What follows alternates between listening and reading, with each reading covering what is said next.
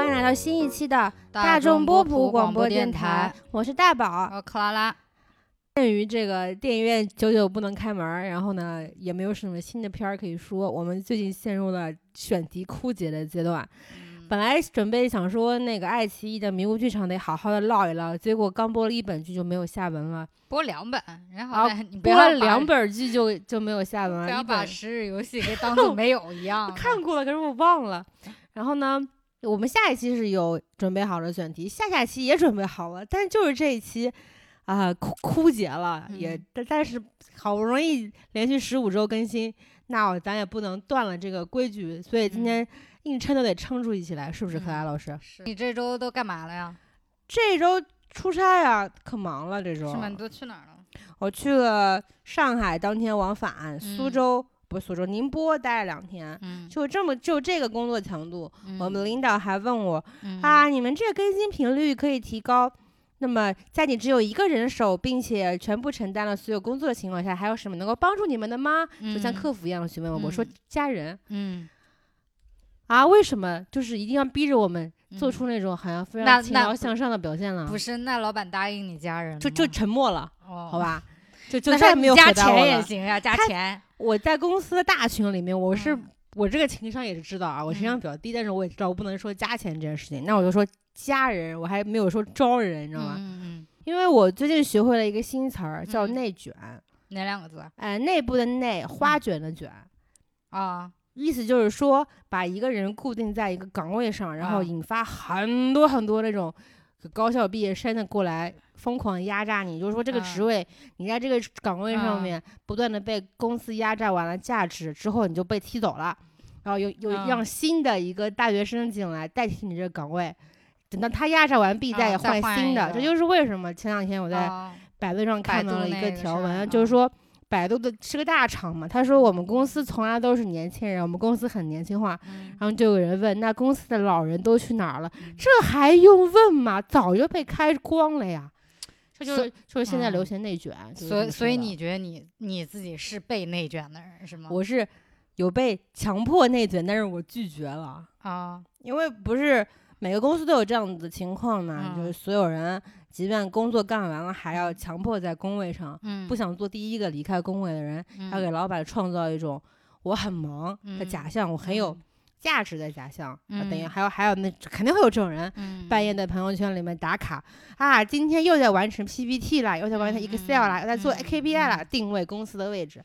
嗯这种人就是无形中的压迫你，就是说所有人都得像他那样。嗯哪怕规定你上班八个小时，你还是得在八个小时之外的时间贡献给公司。嗯这就是内卷，这就是为什么蓝印最近会被疯狂被骂，因为他就是那个，呃，想给所有人展现自己非常精英，让普通嗯人没有什么生存空间的人啊，嗯有这么一个代表。所以我最近因为这个事情还、嗯还，挺生气，挺上头的。那不是，那就是如果你现在就比如说提早走了，那会怎么样吗？其实我不会怎么样啊，对啊，但是公司就是有些人啊证明自己从来不早走。啊，那说明他们工作效率差呀。我觉得吧，我是这啊么觉得，我是嗯最近才上班嘛，上班一年，我的感受是，嗯如果你能够在规定时间内把工作完成，而且保质保量，你就是一个优秀的人。对，啊，你的优秀程度不应该取决于你是否加班吧？嗯如果一个公司长期靠员工加班来完成业务，说明你这嗯公司就是不合不合，就没有什么水平那个公司呀。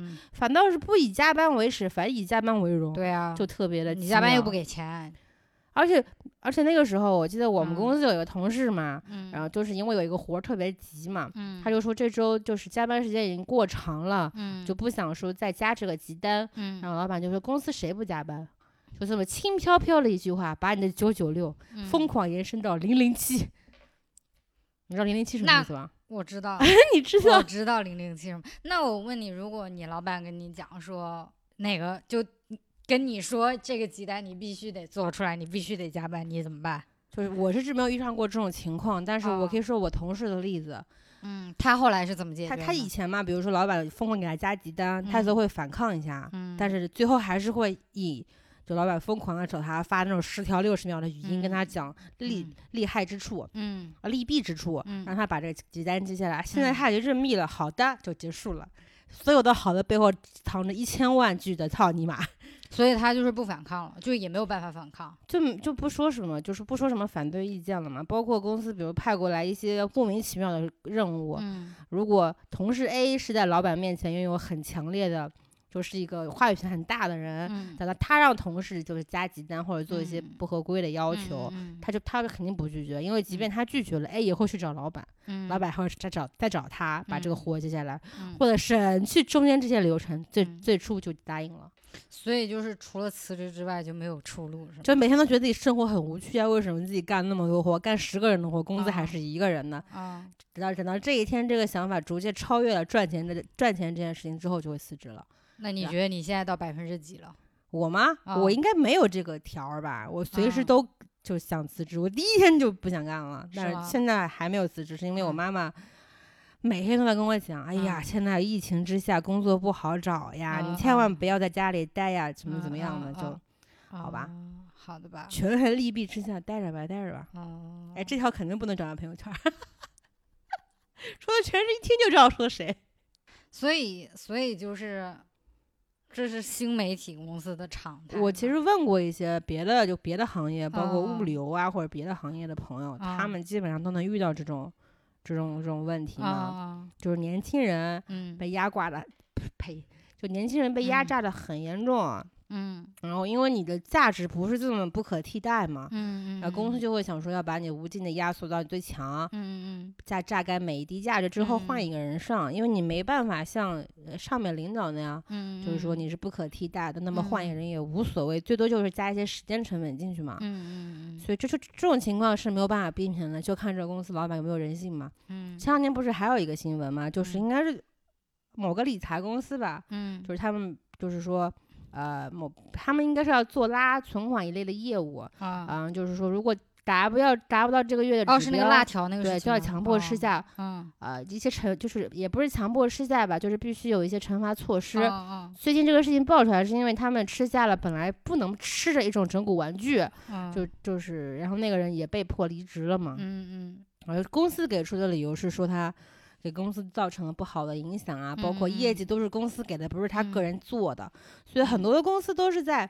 压榨你的价值之后，又否定你的价值的用处，比如说我给嗯你这些工资啊，不是你应得的，是我奢侈给你嗯们的。嗯嗯嗯那我觉得这种这种环境之下，每个人都嗯会觉得生活很辛苦，这是常态吧。所嗯。以经常看到很多朋友在嗯朋友圈里面，可能是我的圈子不够高级啊，不是嗯都是个人个体老板嘛，都会嗯发一些为什么要工作，我讨厌上班啊，每个周一嗯都是就是非常讨厌的那种嗯，不想干了的状态。对，嗯就是让我觉得大家都很很很困难吧，嗯嗯嗯这是我最近遇到的比较大的一个事儿吧。嗯嗯，那你呢？我这周没什么事儿，我这周那一句话就结束了。对我这周就干嘛了？我都哦，在家因为你们公司、你们、你们单位啊，啊，你们两个人单位最近不是调了上班的时刻表吗？啊，你是不是会有一周会有比较长时间待在家里啊？你都是怎么消磨时光呢？在家看看剧、看小说，然后发呆、啊，发呆啊！反省自己。哦 我最近就一直反省自己，就是觉得，就不知道为什么我我反我发现我发现我好像就是过一阵子就要就是要折磨一下自己，你知道吗？就会觉得自己很不好，然后就反省自己二十多年来的各种错误决定什么的。以前可能比如说两三年才会有一次，现在基本上一个提高了是吗？对，一个季度一个季度就要反省一下自己，然后就整个人状态就不是很好吧。但我这周开始看那个一两个剧来着，我觉得还挺开心的。我开看那个《探险时光》，你知道吗？啊，您这这个剧就听上去就很小众啊！我这种就粗俗的人，我这就是种大众没的人有，就你肯定知道，因为你肯定那个叫什么啊，呃，那个，因为你肯定买过它的周边，就是那个 Adventures Time，就是那个叫什么探险活宝还是什么的，就我知道了，你知道吧？就是那个 Fin，然后有一个小狗是金色的小狗，然后那个游戏机一个绿色的，对对对，，小男孩是那个那不是动画片吗对呀、我在看那个动画片，就是每个这个周边应该是在所有的抓娃娃机里面都会嗯见到吧？对，就因为我我一直很想看这个，然后呃前前段时间就是感觉吧自己没东西看了嘛，我就去找。我本来以为是要下载什么，结果发现 A 站有。首先让我 A 站还存在，对我第一个反应就哦，A 站还在啊，我以为已经倒了，然后发现他买了这个《探险活宝》还是叫《探险时光》的这个的台版的那个版权，就是他看的已经是那个就中文配音的了，然后就很开心的在那里看，就看那个就觉得心情很好，你知道吗？就是您这种非常小资的生活，基本上已经跟大众这件事情没关系，脱离群众很久了。但是就是觉得自己会觉得自己脱离脱离整个社会啊。啊，所以你又开始反省，就是是这么一个对对对对对。我一先看小众的东西，看了正开心，看到一定的开心的程度，就在想，我是不是这种开心不应该在社会上存在？然后就开始讨论，我是不是已经脱离这个社会了？那是不是我这个有问题？然后我再看，或者让自己开心点，再回去看小众剧。然后不是，然后而且最重要的是，就是。我一边觉得好像就是觉得我好像有点太脱离，就是跟整个社会有点脱节，但是呢，我又不想改变现状，就是我不想走出去，你知道吗？就是想安安心心在家里做一个宅女就可以。哦这周除了看这个动画片，我还看了重启。啊，重启是什么？重启是《盗墓笔记》的一个下面一本要播的那个剧，主演是。呃，朱一龙，还有一个我没有记住名字，他演小哥，还有陈明昊是一个我比较喜欢的话剧演员，他演那个王胖子。嗯，他因为这周那个预告出来了嘛，然后说下周要放嘛。他预告是这周出来的吗？反正我是这周看的，是吧？啊，嗯。然后下周那个在爱奇艺要开始播了嘛，然后我就趁这一周，我就顺便看了一下那个重启，就因为其实重启是算南派三叔。最新的一个作品了。他封笔之前封笔了吧？他没封吧？封了吗？我不知道。我觉得他就是一个很奇怪的一个人。他靠就是同人小说出出道，然后又开始逐渐走向 BL 化，然后最后靠拍电视剧把他一本本剧都给毁了。我觉得这个人很奇怪。就就。这应该是最新的一本，我我很久没有看他的那个了。这个我之前看过一遍。可着一个《盗墓笔记》IP 吃到死嘛？对，我觉得如果你能吃到死，你吃的好也行啊。但他就是吃的吃相不是特别好看啊。他那个就是他《盗墓笔记》八本之后，就是后面的《沙海》跟这个重启的那个时间跨度很大的嘛，所以就就有点理不清楚的那种。而且《沙海》我没看完，因为我觉得《沙海》不好看。然后，但是重启我很认真的看了，因为他那个时候就是是说是挨着那个，就是挨着《盗墓笔记》往下走的，所以我重启有点像番外吧，是不是啊？不算番外，就算后传。后传吗？可是我看时间线是《沙海》在先，然后重启在后的，也就是《沙海》里面朱一龙比秦昊演的那个，但是不是？但是你要知道的是。按理来说，我觉得是这样子，他的一个时间线应该是先藏海花。哦，你也不知道藏海花？我知道，就看不起。就先藏海花，在沙海，在那个重启嘛。但是沙海里面是没有小哥的，他是完全是只有吴邪跟胖子。哦，胖子好像都没有，只有吴邪，就是他是一个完全的番外，就。不能算在就是你知道整个大构架里面，好像太细节了。然后那个重启就是算就是后传，就是它预告里面很明显的说三角呃铁三角又重新合体嘛，就肯定又是他们三个人新发生的故事。但其实之前就是我不知道他为什么突然在那个预告里面喊这种东西，因为就是那个故事线的时候是那个时候小哥就。还是在他们身边的，他们是一直在一起的，就只是没有下幕而已。所以那个，你知道重启的剧情吗？我没看过啊。就重启就是，呃，讲那个，然后就想相当于吴邪又发现他三叔给他留了个线索，然后他根据那个线索，然后呢去找到了福建那边，然后就相当于另外一个墓。三叔永远都是 trigger 吗？差不多，差不多。然后，然后他又在那儿找了个墓，然后探了一遍之后呢，就是他前半节是讲探这个墓嘛，然后探这个墓之后呢，发现是他二叔给他下了一个绊子，就是想让他放弃下墓这件事情。哦，他们这个书特色就是有话都不直接说，呃对，然后就然后就是通，其因为那个墓基本上就是相当于二叔先下了一遍，然后呢吴邪又下了一遍的意思，然后所以就是反正老二就是想通过这件事想让吴邪就打消了以后就是追查三叔这个下落的这个事情，然后呢。然后他就是意思说，你以后不要做这些跟那个盗墓沾任何边的事情了，然后就阻止他。然后他自己，因为那个墓是一个就是又跟那个三叔有关系，然后又跟张起灵有关系，就是反正又是个大墓。然后他自己在那边弄。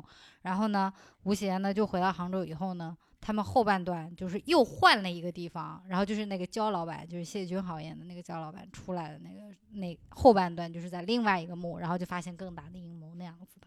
但重启的那个点很有意思的是，就是之前他都是下墓盗墓什么的嘛，然后但是他这次的就是点是在他是要听雷，就是就是说金海听雷好像叫这个，对，就是他是说就是以前的土夫子就是有这么一派人是通过雷声，越来越邪了。对，就通过雷声来那个辨别什么东西，然后那个雷声里的方向是不是？不是不是不是，就。也有，但是它主要就是说，他说雷声里面是有一个密语的，老天的秘密，就是因为他就刚开始他为什么会去福建那边那个墓，是因为就是他发现三叔给他留了很多东西嘛，然后里面有就是几十年的一个雷声，就每次那个打雷雨的时候录下来的雷声的磁带，然后他在那里听听听听听听，然后结果有一天杭州也下雨了，他发现那个打雷声跟他录音盘录音带里面听到的一模一样。懂吗？就是他那个雷声是重复的，你知道吗？这个梗我觉得其实挺好的，他就是说相当于就是。一段密码一样，你要你要那个去解密的那种，就是没什么科学道理，就是这种。他这本书怎么可能有科学道理？所以就是到后面就是说，通过雷声来判断一个就古代的王朝，然后他们之间的秘密。然后后半段呢，还有一个比较重要的就是那个吴邪生病了，就是肺痨。我跟你说，就是快死啊！我对于这种。角色吐血的场景是非常非常热衷的，所以让朱荣这么一个看上去很病娇、头大身子小的男性去表扮演这种病娇的角色，我是措手期待，你知道吗？特别是看预告的时候，朱荣又重现他当年在《傅红雪》里面吐血的绝美场景，我就很高兴，因为就是后半段就是我。昨天开始不是在重新看这个重启嘛？就我现在把前半段看完了，后半段就是他们换了一个墓之后嘛，就是吴邪发现就是有人冒充他，就是冒充这个梗又来了一次。但是呢，冒充的那个人，反正就是这里，然后又有雷声的事情，然后他自己又发现自己快死了，你知道吧？因为得了肺肺炎还是肺痨，就快死了那种。我们二零二零年，他这个时间线是二零二零年吗？不是。啊，但是肺痨是不治之症的时候，上个世纪啊，就是应该是蛮严重的，就是肺已经不行了那种，什么纤维化之类的是吧？对，然后就，然后那个吐血，哎呦，对，然后就是其实，呃，那个重启的那个主怎么讲，主要的就是中年的角色其实是老二，就是吴二军的那个角色，对对对，不是那个。呃，三叔了。三叔基本上就是，其实他在那个《盗墓笔记》结束之后，他就是已经是，我觉得应该是默认死掉了。对，我感觉是，我觉得是默认死了的。只不过他们就是还在查他留下的线索而已。就是他这个就是滑盖，他这棺材板是滑盖的。但是我呃那个。不是现在是出来是那个胡军演的是吴老二，然后那个谢君豪演的是焦老板吧？嗯，然后我觉得他们俩角色可以互换一下。哎，你觉得这个戏会爆吗？不会的，啊，这么斩钉截铁说不会爆吗？它里边可是有搞基成分哦。因为为什么？因为他那个小说写的就很分裂。我听说小说没写完，没写完呀。那他怎么给结尾？又是开放式结尾？我看他的那个预告，他的重点其实是在前半部，就是下第一个幕的时候，因为他这个小说非常分裂，就前一百章跟后一百章，可能不是一个人写的吧？是一个人写的，但是他他是，但是就是感觉，比如说他把《盗墓笔记》第一本跟第二本，然后合在一起放在了一本里面，这样子的感觉，就是一本下了两个幕嘛。然后呃，那个我要说什么来着？哦，你问我那个会不会爆？哦，我再说回那个，就是我觉得那个胡军真的不能不应该演，就是吴老二这个角色，因为吴老二就是他他感觉他胡军看着没什么文化，不是，因为他吴家老二是他那个他他们不是吴家还有谢家嘛，就是你知道谢家吗？嗯，然后他就是吴老二以前是跟就是相当于是让谢家养的那种，养了一阵子的，然后他是学过戏的。你知道吗？就是相当于相当于那个张艺兴之前在《老九门》里面演的那种角色，就是吴老二以前是这么这么有一段时间的，所以你说让胡军来演这么一个角色，而且就是哎，他演的是花旦还是什么？那那没说，但是因为他那个就是之前弹幕里面说说到他自己二叔的时候，就是说他是属于那种。就阴搓搓、书生的感觉，对，就阴搓搓的，然后就是喜怒不言于表面的那种。胡军看起来特正派，胡军感觉就是一看就是萧峰，下下一秒就要降龙十八掌的感觉。对，所以我就感觉谢军好像演吴老二反而更好一点，就是比较阴晴不定的感觉。对，然后我觉得很奇怪的是，他居然找了那个谁，那个黑道少主对少主演那个黑眼睛，因为黑眼镜其实他是那个跟那个。吴邪他们差不多大，应该是跟黑花不是有个 CP 吗？对呀，可是这本书里没有小花吧？有啊，乔振宇啊，啊，他有演吗？啊，他演，他演小花，还他那个呃剧情的那个人物海报里面有他，乔振宇。乔振宇老师还可以啊。乔振宇演谢雨花，我同意的。嗯，可以，可以，可以。对，但是就是我觉得陈楚河演黑瞎子挺奇怪的。啊。因为七月三号嘛，那个迪士尼的那个流媒体上线了那个《汉密尔顿》嘛，嗯，就是它刚好是赶在美国的那个 National Day 前一天上线的嘛，上线了这么一部，应该是讲美国开国元勋，但是之前没有被。广泛提及的汉密尔顿，叫亚历山大·汉密尔顿一生的这么一本音乐剧，它是拍摄在二零一六年，他在剧场里面演嘛，但是他在那个这个官摄的版本是二零一六二零一六年拍的，但是原本计划是在二零二一年上线，但是因为最近美国可能啊就遭受疫情啊，还有一些封封。还有一些封批的这种不正常的行为，整个士气低迷，他们就选择提前上线，上线这本音乐剧。然后我朋友其实经常安利我要去看他，所以我最近刚刚把它看掉。嗯，你觉得怎么样？我没有，我看之前我是对这本音乐剧完全没有了解。嗯，但是我打开的时候听到的第一首歌，我惊了。嗯，它居然是一个说唱嘻哈形式的一个音乐剧，因为以往听到的话都是那种。就古典乐为主，在偶尔会有一两首 R&B 或者爵士乐，或者最多是那种就是乡村音乐吧，是这种为主的音乐剧。但这个是嘻哈，嗯，很少见。嗯，那你觉得好看吗？其实音乐性啊，我觉得不像别人说的那么好。嗯，因为我没有觉得音乐剧的音乐，特别是百老汇的，嗯，会比法国那些像摇滚莫扎特呀，或者说是摇滚红与黑那种。可听性或者说是流行度这么高，因为他们是要建立在一定场合下面，就是有情境下才能够觉得这首歌是好听的。但是像法国那种音乐，就是平时就会在收音机里面打榜的，那么音乐性肯定是不一样的。所以我没有觉得第一次听啊，我没有觉得音乐是很好听，但是它场景编排我觉得很新鲜。嗯，因为我之前看过的音乐剧像。我看过几个比较经典的是那个《歌剧魅影》啊，《猫》啊，还有《芝加哥》那那些音乐剧的场景嘛，都是那种比较老派的做法，要么就是一群女的在前面拿凳子跳舞，要么就是一群人穿嗯很大的裙子在那边跳宫廷舞。但这本《汉密尔顿》它会。运用到比较新鲜、比较年轻的排法，是它把很多音乐剧的场景电影化了嘛？嗯，再加上它最近这个版本是用摄摄影机拍的，所以像电影的这种感觉就更强烈了。我印象比较深刻的两幕是，呃，汉密尔顿就是被应该是众叛亲离的这么一个场景，他一个人躺在中间，然后他身边所有的人都是要指责他的人，嗯，他们都是在疯狂的向他致一些。就辱骂他的信件，躺在中间，然后整一个场景是旋转起来的。他周，但但是他四周的人是慢动作，他一个人在中间是正常的速度。这样就会像《黑客帝国》那种，呃，比较慢放的那种场景。再加上他那个运镜的水平，就会感觉这是一个电影场景。还有再加上后面在汉密尔顿跟另外一个。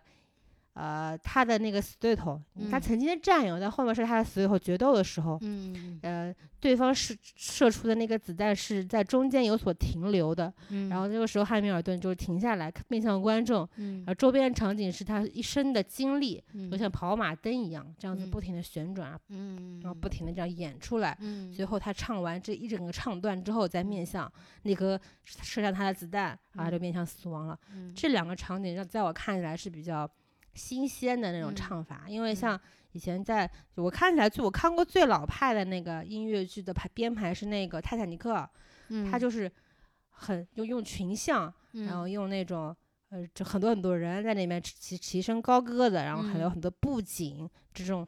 这种大的这种不动的环境，给你嗯。制造一种音乐剧的现场，但是它嗯。这个就是在小剧场演，我觉得那个剧嗯。场蛮小的，但是它嗯。用比较少量的演员制造出了一种很大的一个景象，嗯，但他没有用到像现在很流行的那种多媒体，就是后面放 PPT 的那种、那种嗯。那种我认为比较画蛇添足的技术，但却嗯。演出了气势，我会觉得这本剧还是不错。但音嗯乐性我觉得还，在我听起来挺嗯。一般的，因为他那个主演也嗯。是他这本剧的编剧和作词，嗯，他是整个戏里面唱最差的。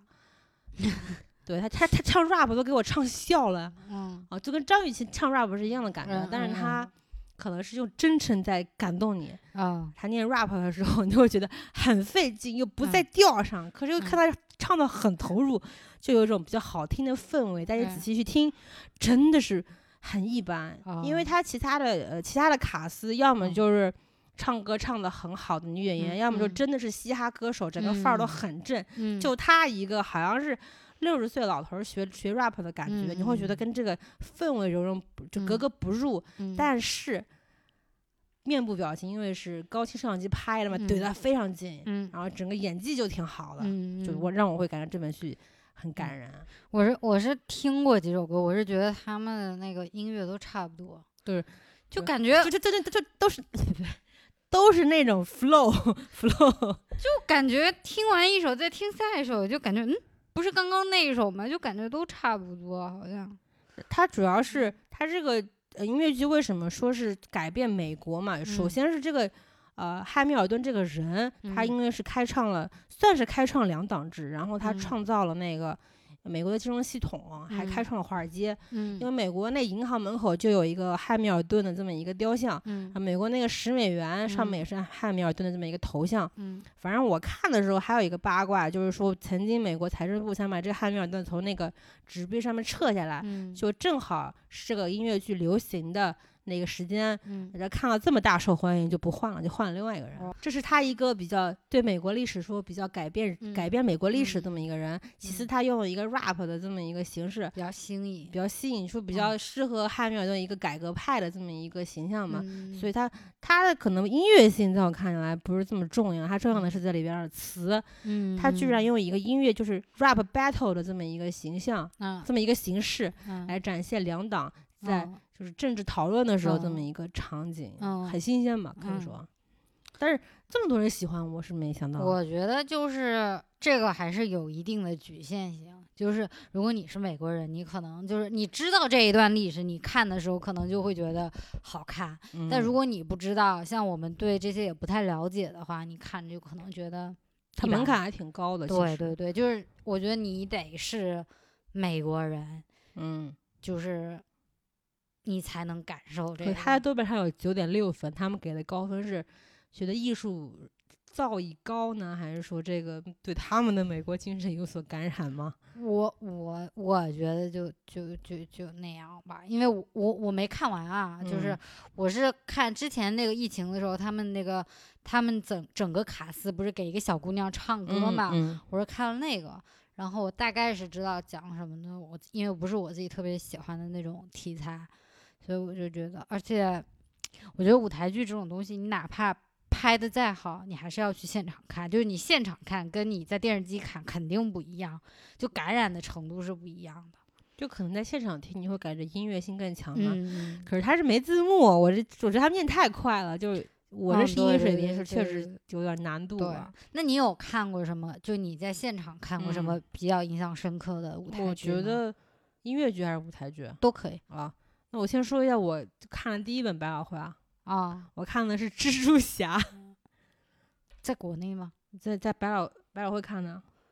还有蜘蛛侠的，嗯当年应该是二零一五年吧，嗯蜘蛛侠有本有本音乐剧叫《蜘蛛侠：冒号从天而降》，它讲的是 Peter Peter Parker 从那个高中生，然后嗯成为蜘蛛侠，相当于是电影的第一本的这么一个啊场景，啊打的是那个绿绿魔头吧，应该是打的是那个。嗯。我看第一场是这个音乐剧，因为我在此之前从来没有看过，嗯。然后我就在百老汇看的。嗯我当时印象比较深刻，因为我坐的位置是三层的一个阳台的位置，嗯然后会有蜘蛛侠从我旁边走过去跑嗯啊，然后从那个阳台上跳下去，跳到那个舞台正中央，因为嗯，它是有一个飞行装置的，等于说那个蜘蛛嗯侠会踩着那个绿魔头，那个演员嗯。满场飞。嗯，我没有看过这种形式，然后再加上里面的男主唱歌很好听，啊我后来才去查，这个演员上过那个什么艾伦秀还是什么，在里边唱过歌，然后这歌可听度我觉得挺挺高，挺流行的那哦。种音乐唱风吧。嗯然后那个还有一个比较好看的是，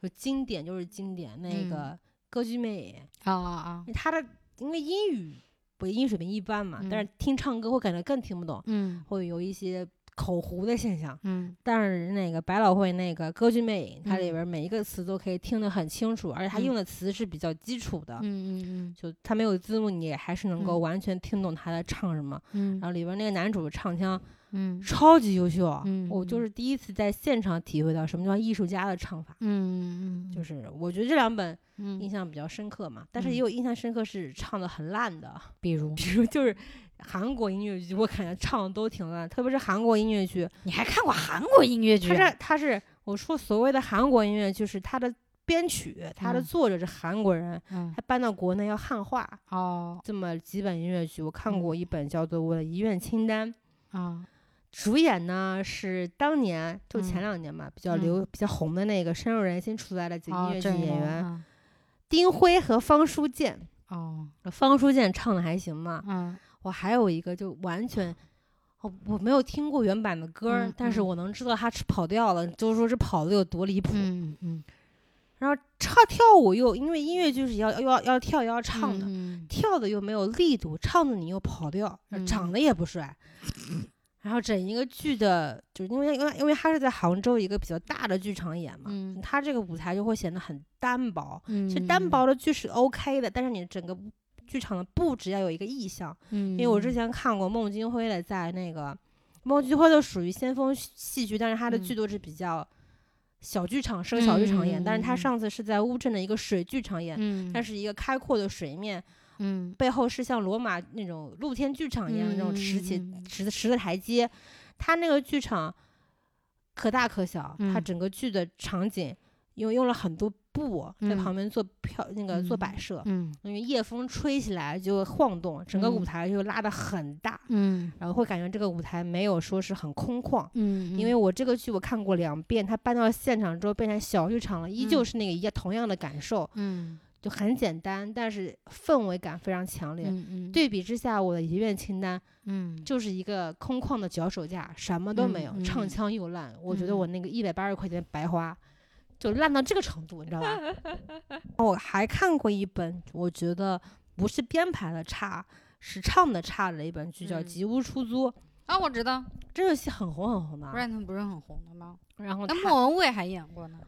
它里面有几首歌就是很好听，哦然后也会被国内某一对唱音乐剧的 CP 嗯拍过那个，他们演过那个毕业大戏嘛。这个嗯剧前段时间，去年还说要重启，要重嗯新招募演员，重新排一本。嗯我看了，就是我就看了他们就上海的某一个剧场重新排的那那个戏。嗯呃，他们首场是来杭州演的，我不知道为什么一个上啊海的，我不知道为什么上海的啊剧团不在上海的时候要来杭州，后来知道为什么，因为没有水平，哦，很差吗？唱的有多差呢？嗯啊，那个其中以他有两个男主角，嗯有一个男主呢，我觉得唱的不错，他嗯是，呃，就是没有什么花腔，水嗯平很稳定，一听就是学院派的这么一个嗯演员。另外一个哎呀，也是深入人心。第二季出来的一个选手啊，嗯呃，应该是呃新疆人嘛，唱歌那个水平叫一个飘忽不定，嗯每一首歌嗯都会破音，每一首歌都会跑调，他最后还找不回来。然后他是跑调的水平有多夸张呢？就是跟他一起合唱另外一个嗯水平不错的演员会把他带跑，啊，就是这么可怕的一个嗯水平。嗯然后剧中还有一个女演员，啊、应该是国内数一数二的顶尖的一个音乐剧的演员。我现场看，嗯。我不明白他为什么会被称之为顶尖，嗯。可能是当天状态不好，嗯嗯。唱的歌也是跑调，而且嗯。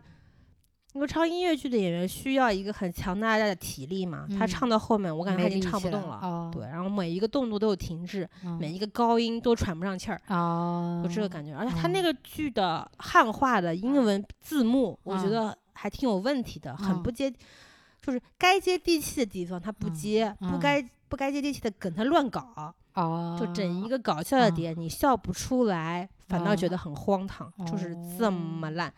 因为他这个剧有很多的那个现场的群演嘛，啊嗯。不是，他他这个剧有很多那个群戏，就大家一起拍呃现场的一些道具做那种啊人声伴奏。嘈杂，我只能用这个词语来形容当天的感受。我我已啊经是坐在剧场比较靠后的位置了，我跟我的嗯。朋友为了省下二百块钱的票钱，就硬抓着互相搀扶着也要把嗯。这个戏听完。嗯。这个应该是我最近看过最难看的剧了，嗯，但我现在还有一些怀念，因为今年乌镇戏剧节也没有了，我买的嗯。所有的音乐剧都取消了，嗯。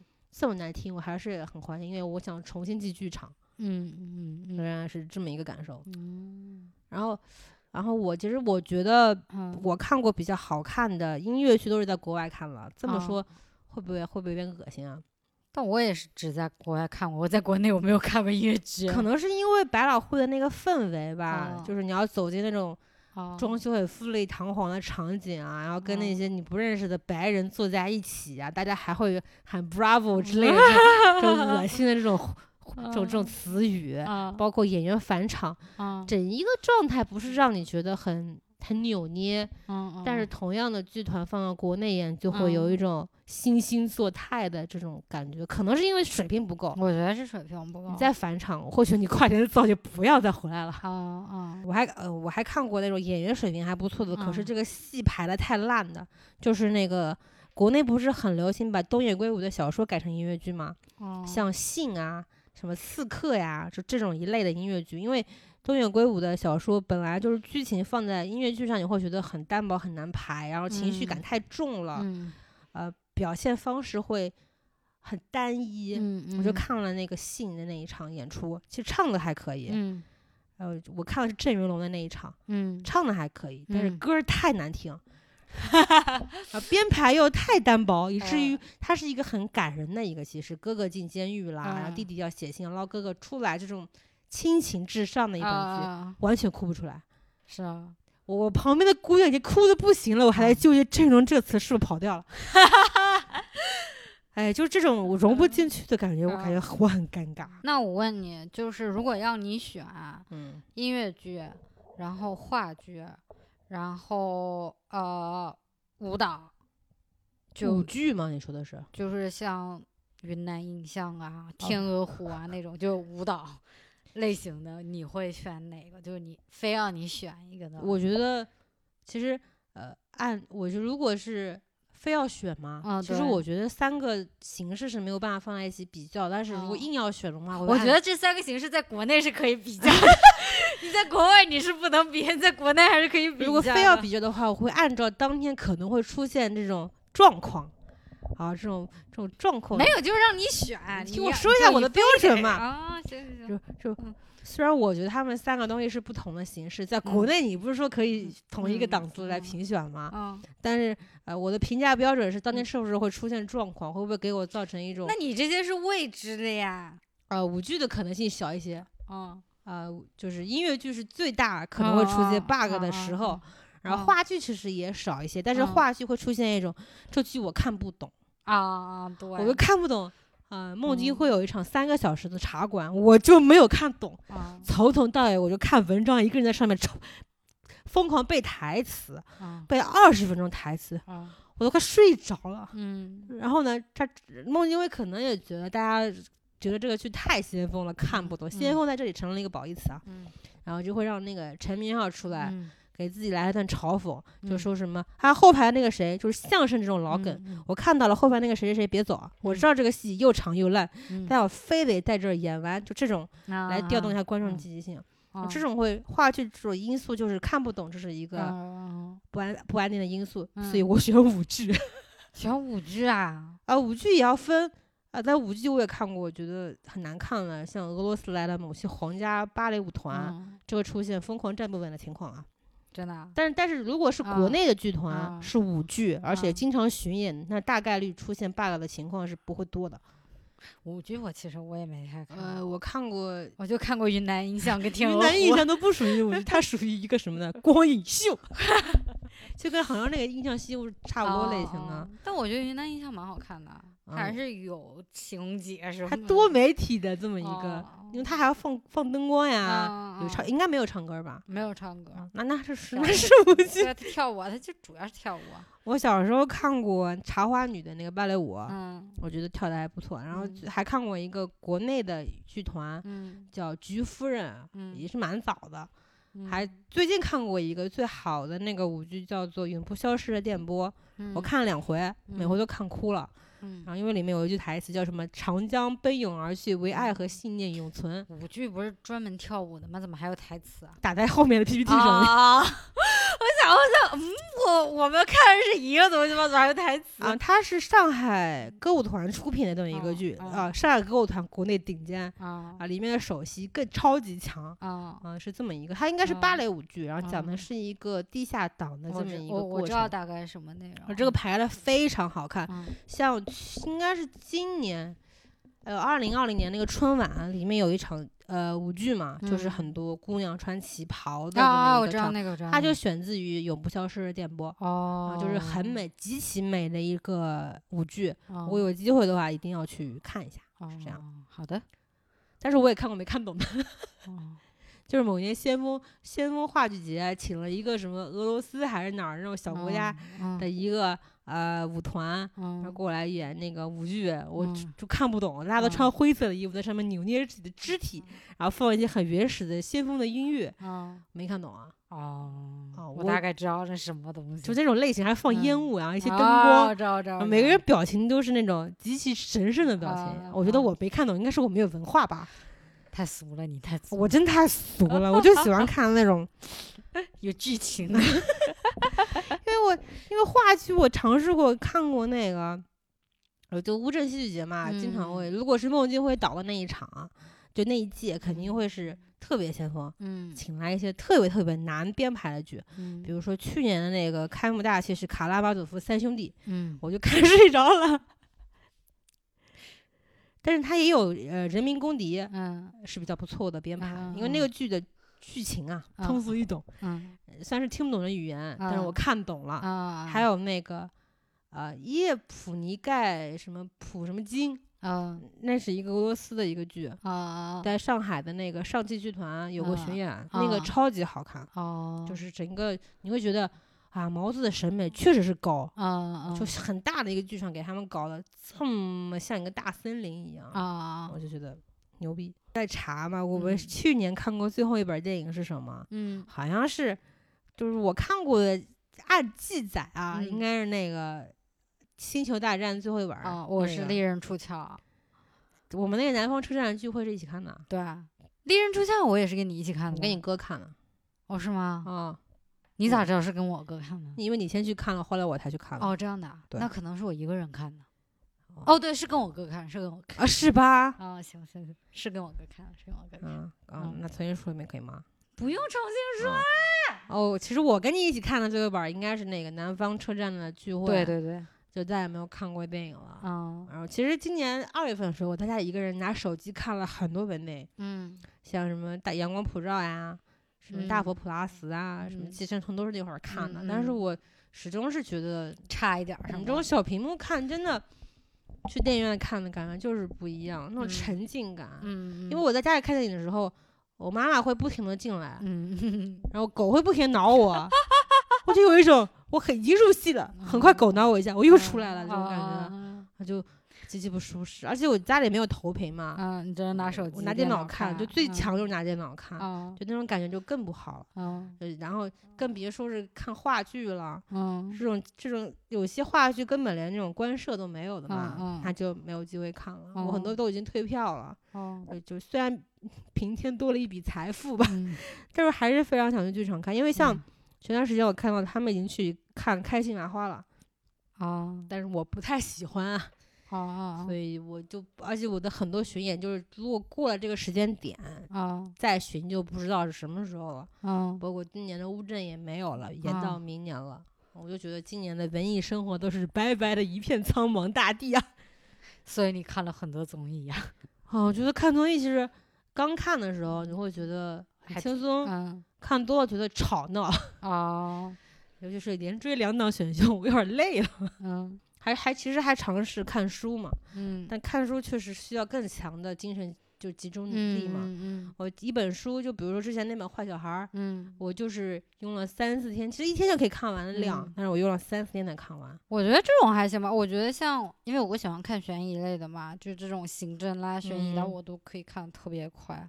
因为我上班儿，哦，好的吧。像那本《长夜难明》啊，哦我就是看两周了。我今天哦再看，我都忘了前面讲的是什么你。还没看完，我以为你看完了。还有最后一点儿底，哦，然后我就会觉得自己，嗯，还挺挫败的，因为、嗯因为明明想说我一直跟自己说你要多看书，嗯。但却挤不出一个完整的下午去看完一本书，嗯嗯。动不动就就会拿起手机刷，嗯，哎，我就觉得自己这样确实不太好，但是我真做不到。嗯。